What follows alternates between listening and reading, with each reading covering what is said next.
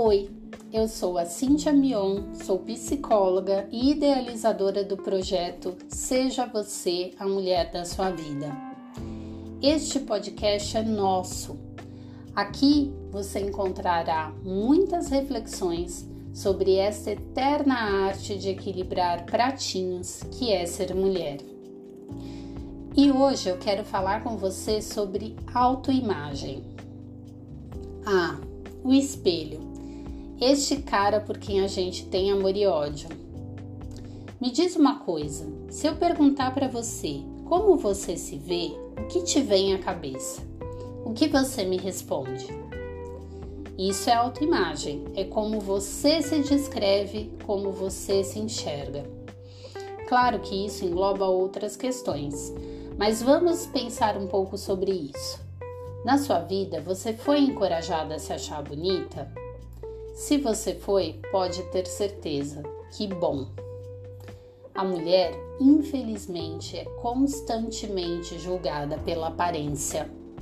Claro que não é só isso que compõe a nossa autoestima, existem outros fatores também. Em outro momento eu venho aqui contar um pouco mais sobre isso para você. Hoje vamos falar sobre autoimagem, que é um dos aspectos da nossa autoestima. E para isso vou te contar alguns pedacinhos da minha história. Eu sou alta, tenho ombros largos e tenho a estrutura grande. Claro, se você comparar a minha altura com a média da população mais jovem atualmente, com certeza eu nem sou tão alta assim. Mas na época da minha infância e adolescente, eu era uma das meninas mais altas de todas as turmas. Eu passei muitos e muitos anos da minha vida me achando enorme, muito maior do que o restante das meninas e até dos meninos da minha idade. Sabe quando você acha um menino bonito e ele é mais baixo que você? Ah, não tem problema nenhum, é claro. Porém, eu me achava um gigante perto dele e achava que ele jamais se interessaria por mim. Além de me achar grande, eu me via com um peso corporal muito maior do que eu realmente tinha. Eu achava que não conseguiria comprar roupa para mim e tinha mesmo esse problema. Como era difícil achar roupas nas lojas mais legais para o meu tamanho. Pois é, a indústria da moda era cruel e ainda é, né? Depois de alguns anos, depois de ter feito psicologia, de ter feito a minha psicoterapia pessoal, eu entendi que o que eu tinha era distorção de imagem corporal. Eu me achava muito diferente do que eu era. É muito importante que, se a pessoa tem esse tipo de, de distorção, procure ajuda profissional. Bem, e aí eu me lembrei de uma outra situação antes até de ter me dado conta da distorção de imagem. Eu tinha 19 anos e eu namorava. Um dia eu fui com o meu namorado e com a mãe dele à casa de uma tia dele. Até que num dado momento eu fui ao banheiro e como a casa era pequena, dava para ouvir o que se falava nos outros cômodos. Quando eu estava lá no banheiro, eu ouvi a mãe dele dizer para a tia: ah, ela é gordinha, mas é bonita, né? É, pois é, eu fiquei arrasada. Não sei se de fato aquilo era sobre mim, mas naquele instante eu tive certeza absoluta que era de mim que ela estava falando e eu nem queria mais sair do banheiro.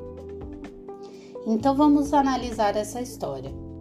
Mesmo que isso fosse sobre mim, primeiramente eu estava com sobrepeso, ok, mas naquela situação, naquela fala, é, eu me vi muito maior do que realmente eu era. Segundo, que fala mais gordofóbica, né? Gordinha mais bonita. E terceiro, será que de fato era sobre mim? Aquilo me derrubou de uma forma que não dá nem para descrever e depois do intervalo eu conto a outra passagem.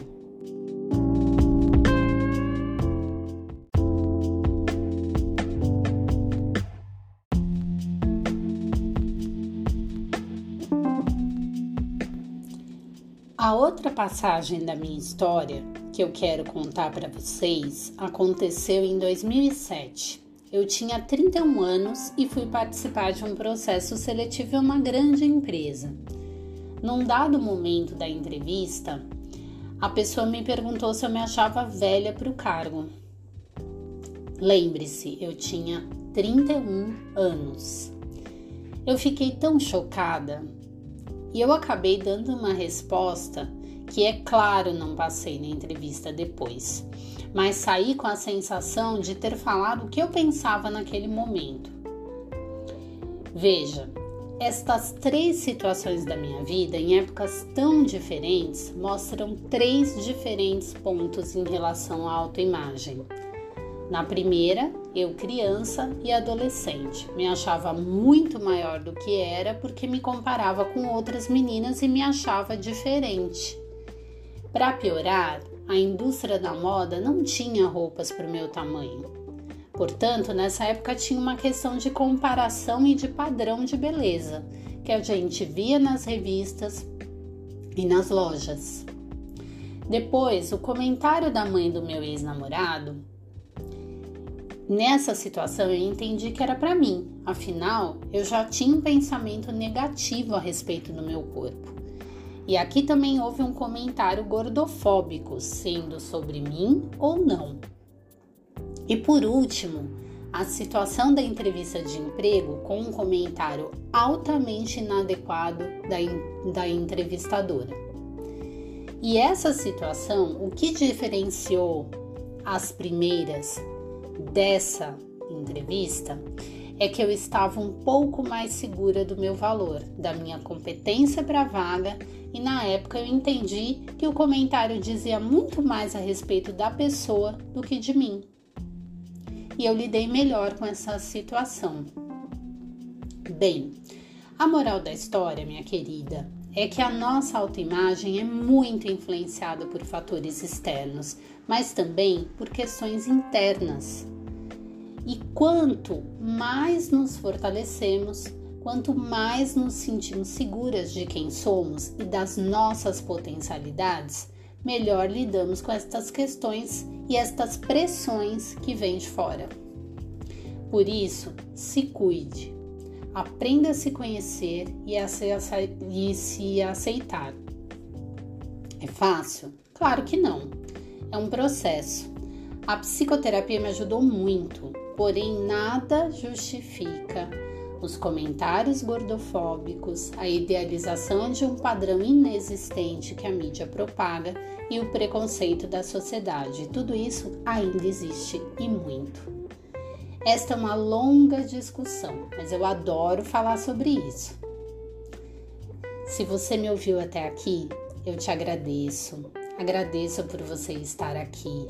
Siga meu podcast, porque sempre tem episódio novo. E eu te espero no próximo episódio. Aproveita e me segue lá no Instagram, arroba Seja Você a Mulher da Sua Vida e arroba PC Cintia Mion. Um beijo.